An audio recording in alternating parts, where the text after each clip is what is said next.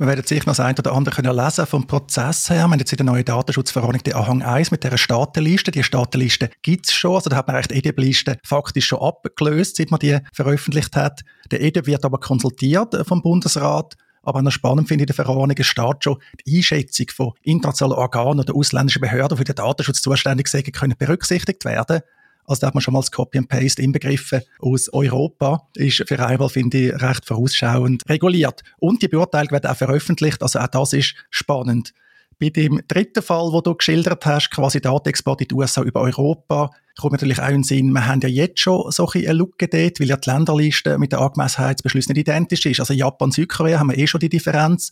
Jetzt logisch, die meisten Schweizer sagen, ja, ich exportiere keine Daten nach Japan oder Südkorea. Wobei gerade Südkorea, also Samsung, vergisst man gern, wie viele Daten aus der Schweiz äh, dort hinfließen. Auch aus Unternehmen übrigens, mit all diesen äh, Smart TVs und so in den Büros stehen.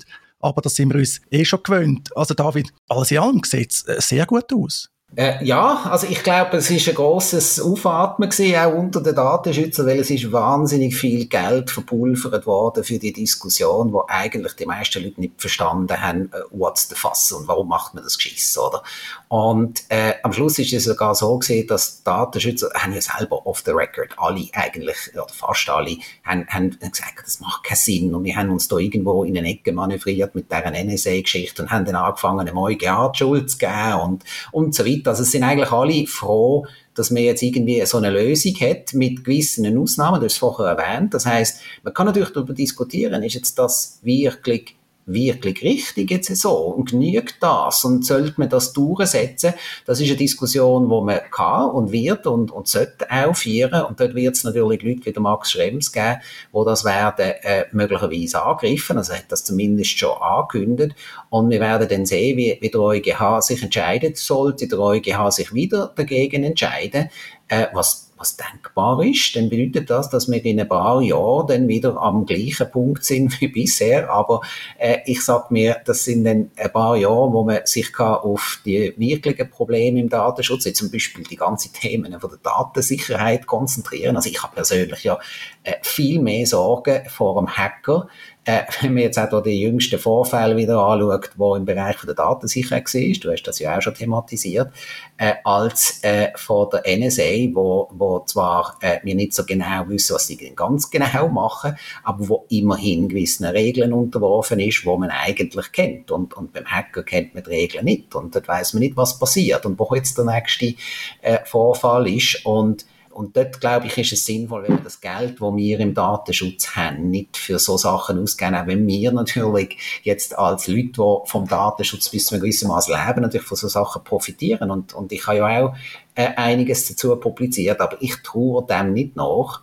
Was natürlich weiterhin ein Thema ist, und das darf man auch nicht vergessen, ist, dass es natürlich Bereiche gibt, wo der Zugriff durch ausländische Behörden per se ein Problem ist. Also mit dem haben wir jetzt quasi wieder Datenschutz im normalen Daten geregelt, das, das was wir jetzt alles, alle sonst auch machen, aber alles, was jetzt irgendwo in Richtung Berufs- oder Amtsgeheimnis geht, ist damit natürlich überhaupt nicht geregelt. Also das heißt alles, wo jetzt irgendwie ähm, von, von Anwälten über Spitäler, über Behörden, über Banken in die Cloud zum Beispiel reingehen, die werden nach wie vor müssen schauen, nicht nur, dass es kein Zugriff durch die NSA, sondern auch kein Zugriff durch die deutschen Strafverfolgungsbehörden, durch die Engländer, durch die Amerikaner kommen. Äh, das alles ist natürlich nicht vom Tisch und dort wird man natürlich nach wie vor müssen beurteilen, wie wahrscheinlich ist das.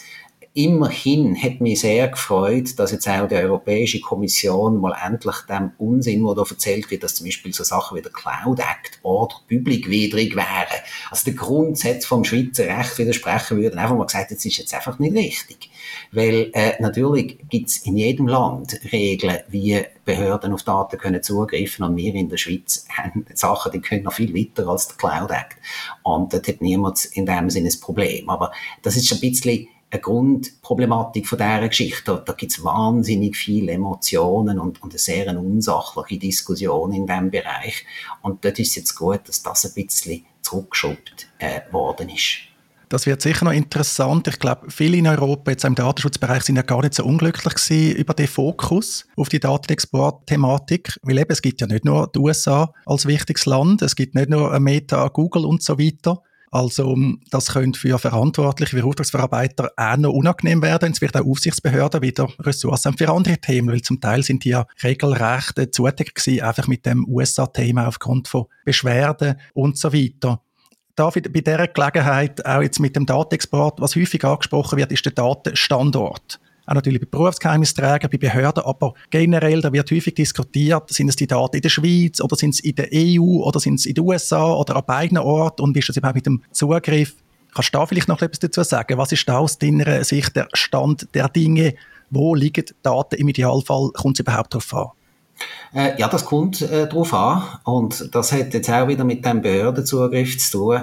Weil was man häufig nicht realisiert, ist, dass eben anders als bei einem Hacker, der zugreift, Behörden, die zugreifen, müssen Regeln befolgen. Jetzt gibt es natürlich das Totschlagargument, wo ich immer wieder höre, Amerikaner halten sich eher an keine Regeln, also können wir es aufgeben. Äh, das ist aber, das ist aber, glaube ich, nicht richtig. Und äh, das, wir reden jetzt hier von zivilisierten äh, Ländern, wo es so Regeln gibt und die Regeln sehen eben insbesondere auch bei grenzüberschreitenden Zugriff Einschränkungen vor. Und deshalb ist es relativ früh klar geworden, dass die Speicherung in der Schweiz, auch wenn vom Ausland her Zugriff passieren kann in einer Cloud-Umgebung, weil alle die großen Anbieter sind eigentlich ausländische Firmen, dass das eine rechtliche Wirkung hat, eine rechtliche Schutzwirkung. Die ist nicht bulletproof, die ist nicht absolut sicher, aber sie ist ein Element und es geht am Schluss ja immer um eine Kombination von, von Schutzmaßnahmen, wo man hat, und zwar vielleicht nicht der technische Zugriff, aber der rechtlich erlaubte Zugriff auch aus Sicht von dieser Behörde zu verhindern. Auch die Deutschen zum Beispiel. Wenn die zugreifen wollen, gibt es sehr genaue Regeln, wenn eine dortige Behörde auf Daten im Ausland zugreifen. Und die sind sehr restriktiv und in manchen Fällen kann man auf diese Art und Weise zwar vielleicht nicht den technischen Zugriff aus einem anderen Land, jetzt zum Beispiel aus Deutschland, Steuerbehörden, Steuerverfolgung, äh, beschränken, aber sie eine Art wie rechtlich da hindern. Und das genügt ja schon mal. Und deshalb ist es wichtig, dass sensible Daten in der Schweiz aufbewahrt werden, wenn es gespeichert wird. Äh, das bedeutet aber nicht, dass nicht eine Bearbeitung im Ausland kann stattfinden weil äh, in die, die problematischen Zugriff, von denen wir reden, von ausländischen Behörden, wir reden jetzt nicht von den Hackern und von all dem, sondern einfach die Fälle, wo nach den lokalen Regeln die Behörden zugreifen dürfen, dass bei diesen Fällen, dass ja immer Zugriff sind auf ruhende Daten. Das ist ja nicht so, dass die, die losen natürlich auch mit in den Leitungen oder so. Aber das gehen wir ja über Verschlüsselung an. Und da sind sich eigentlich die meisten einig, das ist einigermaßen okay oder das funktioniert. Sondern das Szenario, wo man davon redet, ist ja immer, dass eine ausländische Behörde sagt, ich will vom Provider, dass er die Daten X herausgibt. Und das bedeutet, es ist immer ein Zugriff auf ruhende Daten. Es ist nicht das Ablosen, während sie übermittelt werden. Also wir, wir und können wir auch bei den Abwehrdispositiv uns auf die ruhenden Daten fokussieren und müssen deshalb schauen, dass die in der Schweiz sind. Wenn jetzt die Daten mal kurz, schnell über die Grenze flitzen, dann können sie dort zwar vielleicht abgehört werden unterwegs, aber für das haben wir ja die Verschlüsselung, aber einfach dort, dass denn jetzt gerade in dem Moment die Staatsanwaltschaft auf die Daten zugreift, das ist unrealistisch. Und das wird auch nicht geltend gemacht, sondern es ist immer der Zugriff auf die ruhenden Daten. Übrigens auch in den USA. Die Geschichte von der NSA ist nicht das Ablosen, das gibt's auch, aber das ist, haben wir im Griff technisch, sondern es ist der Zugriff auf Daten, die in einem Konto liegen. Und dort genau ist das ein wichtiges Element. Es ist nicht das einzige Element. Es gibt auch andere rechtliche quasi Kniff, um ausländische Behörden den Zugang zu den Daten rechtlich zu verwehren. Und genau diese Sachen sind ja die Sachen, die wir dann in all diesen Projekten beurteilen. Und das haben auch Provider gemerkt. Und deshalb sind sie immer stärker, also die grossen Cloud-Provider dran, auch Datenspeicherung oder sogar die Bearbeitung in der Schweiz oder zumindest in der EU zu ermöglichen und sicherzustellen und zu garantieren. Absolut ist es bekeim von diesen Provider. Aber das führt immer mehr, abgesehen davon auch von der, von der Kapazitäten, dass das äh, hier ankommt. Ein Beispiel, wo wir jetzt ja darüber diskutieren, sind die ganzen AI-Modelle, wo wir jetzt auch warten, aber ich glaube, das, das, das hat jetzt ein erstes Zeichen gesehen bei Klienten, dass die Sachen jetzt auch in der Schweiz äh, verfügbar sind äh, ist, dass man diese Sachen zum Beispiel hier ankriegen. Das ist eine reine Kapazitätsfrage, eine Frage vom kommerziellen Interesse. Wenn das groß genug ist, dann haben wir die Ressourcen auch da. Ja, bei den AI-Modellen ist es ja so, dass unterdessen auch immer mehr Sachen die man selber hosten kann, je nachdem. Also auch die Open-Source-Szene leitet zu, also hat man sicher viele Möglichkeiten. Und am Schluss, meine datenschutzrechtlich gesehen, sind AI-Modelle auch nur eine Bearbeitung von Personendaten, sage ich, oder vereinfacht gesagt. Europa, EWR, das mit dem Datenstandard Schweiz, macht völlig Sinn. Aber häufig ist es so, dass man vielleicht die Schweiz nicht so Auswahl hat oder nicht kann nutzen aus äh, verschiedenen Gründen. Ist dann EWR gut genug? Das ist ja die Praxis, die man letztlich lebt. Also in dem Bereich vom, vom Berufs- und Amtsgeheimnis, da muss man ein bisschen unterscheiden, von wem wir reden. Wenn wir jetzt von einem Spital reden, sehe ich mit dem EWR eigentlich nicht wirklich ein Problem. Wenn wir jetzt von einem Anwalt reden, hätte ich jetzt gesagt, würde die meisten wahrscheinlich tendieren auf die Schweiz, wobei das Anwaltsgeheimnis ja eigentlich auch in den anderen Ländern, eigentlich eins von denen, wo am besten geschützt ist, sogar in den USA. Wenn wir jetzt von einer Behörde reden, hätte ich jetzt gesagt, Schweiz, oder? Wenn ich jetzt von ganz vielen anderen Anwendungen rede, spielt Schweiz oder EU oder EWR, äh, muss man sagen, keine Rolle. Es ist ja sogar so, dass wir in vielen dort, wo wir zum Beispiel in den Verträgen keine besonders guten Haftungsklauseln haben, eigentlich uns ja zum Teil darauf abstützen, dass wir bei einem Provider im EWR äh, möglicherweise Datenschutzaufsichtsbehörden haben, die dann noch, dem noch viel mehr Angst macht als unsere Haftungsklauseln. Und das sollten wir uns auch bewusst sein. Also, wenn ich jetzt einen Provider habe in Deutschland beispielsweise oder in, in, in, in Irland, wo, wo er damit muss rechnen, dass wenn er es jetzt mit der Datensicherheit nicht im Griff hat oder im großen Stil halt jetzt Sachen macht, und das ist ja dann schnell mal im großen Stil und in Ordnung ist, dass er dann wirklich zittern muss von der dortigen Datenschutzbehörde. Und ob er dann auch zittern müsste vom Schweizer EDÖP oder würde, das ist dann für mich eine andere Frage. Also dort, dort ist mir viel wohler, äh, dass eine von der starken EU-Datenschutzbehörden dann äh, äh, quasi dann nachher äh, auf die Kappe schießt, wenn es so ein Problem gibt. Und das wird dann auch äh, für eine ganz andere Durchsetzung sorgen und deshalb profitieren wir manchmal sogar, wenn wir solche Provider haben. Aber das dürfte man dann zum Teil auch nicht zu laut sagen. Äh, aber ich glaube, für die meisten Fälle ist, ist der EWR äh, gut genug. Die Datenschützer haben dort ja eigentlich ein, nicht das Problem gehabt. Und wenn man jetzt schaut, so Provider wie, wie jetzt Microsoft hat ja als erste angefangen zu versprechen, dass ihre Daten quasi auch nur innerhalb vom EWR bearbeitet werden, wobei das nur ist immer als grundsätzlich, das heißt mit Ausnahmen zu verstehen und die anderen Provider ziehen dort auch noch. Und das ist so ein genereller Trend und ich glaube, für die Schweiz wird das okay sein. Dort äh, finde ich noch spannend, natürlich zu unterscheiden, private verantwortliche Behörden. Also als private Verantwortler kann ich auch vielleicht mit einer Einwilligung oder so arbeiten. Und dann einfach noch, was wir jetzt auch in Sinn können, David, wir als Anwalt haben eine neue Standesregeln. Dort haben wir interessanterweise eine Vermutung drin, dass wenn irgendwie ausreichend erfahrene Cloud-Provider in der EFTA-Staaten sogar, also EU, Schweiz, die ganzen EWR-Staaten, die dazukommen und der UK liegen, dass man dort vermutet, das sagt dann schon okay. David, ich glaube, äh, ich habe jetzt vor allem von dir erklärt, wir sind wirklich so gut unterwegs, wie viele denken, aber du bist jetzt nicht arbeitslos, du bist auch zu Recht bekannt worden für die Methode Rosenthal, haben wir auch schon darüber geredet, für die Transfer Impact Assessment, auch du hast jetzt deinen One-Pager erwähnt, du ja gerne verlinken. David, zum Abschluss, was muss man jetzt sonst noch eigentlich wissen, was willst du unseren Zuhörerinnen und Zuhörern eigentlich sonst noch mitgeben, jetzt bei dem Thema Datenexport in die USA?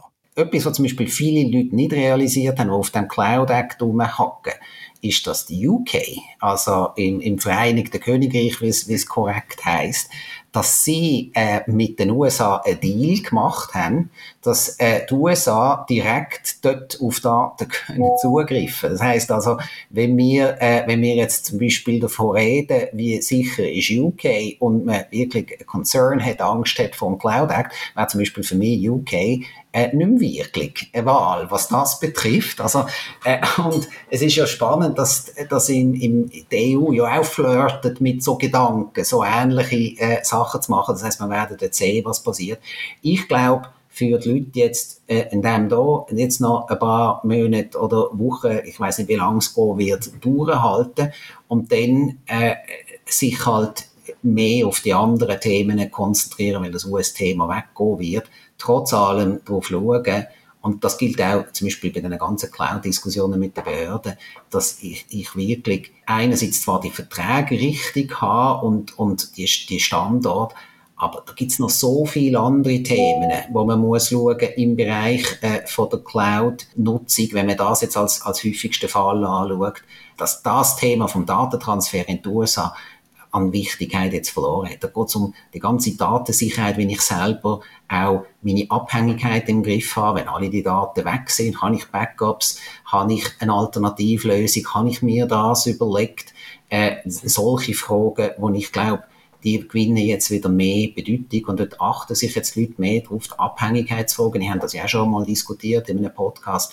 Und das sind auch die Bereiche, wo wir dort mehr Sorgen machen. Und äh, das finde ich ist eigentlich die positive Entwicklung. Wenn man mich fragt, wird das Data Privacy Framework bestehen oder nicht, ich kann es nicht sagen. Ich habe den Eindruck, der politische Willen ist eigentlich, dass man das will haben, aber weil das Ganze politisch ist, äh, ist das auch etwas unberechenbar. Äh, ich glaube, es wird jetzt hier ein bisschen Ruhe einkehren und man sollte sich einfach bewusst sein, von welchen Verhältnissen reden wir da, was, wie funktioniert das Ganze, damit man einigermaßen das System verstanden hat. Aber wenn man das mal gemacht hat, glaube ich, werden die meisten Leute sagen, das ist jetzt für sie eine gute Lösung im Moment.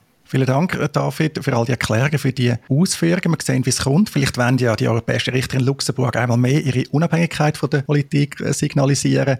Man sieht, aus meiner Sicht ist das Ganze gerade äh, für KMU, ja in der Schweiz typisch das kleinste Unternehmen sind, eine grosse Erleichterung. Da gibt es ja gar nicht so viel Datenschutz-Compliance, aber die, die eine haben, die haben jetzt häufig schlecht geschlafen. Und ja, Datensicherheit, Abhängigkeit, das macht mir auch häufig Sorgen, weil es dort eben auch nicht so schöne Antworten gibt. Also es gibt noch keine Methode Rosenthal, um die Abhängigkeit zu reduzieren, Datensicherheit gewährleisten. Aber der One-Pager, vielleicht kommt er auch noch in diesem Bereich. Vielen Dank, David. Danke dir auch, Martin.